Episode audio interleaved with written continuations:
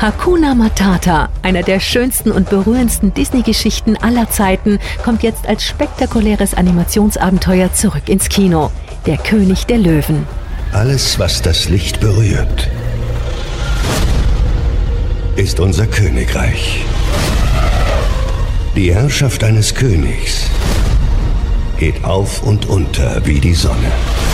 Der kleine Löwenjunge Simba flieht nach dem schrecklichen Tod seines Vaters, dem König Mufasa, ins Exil.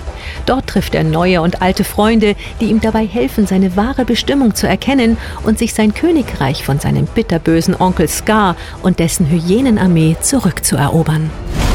Während die einen in Saus und Braus leben, führen die anderen ein Schattendasein.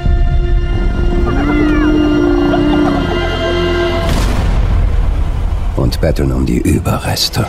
Der König der Löwen ist ein bildgewaltiges, emotionales und faszinierendes Abenteuer für die ganze Familie.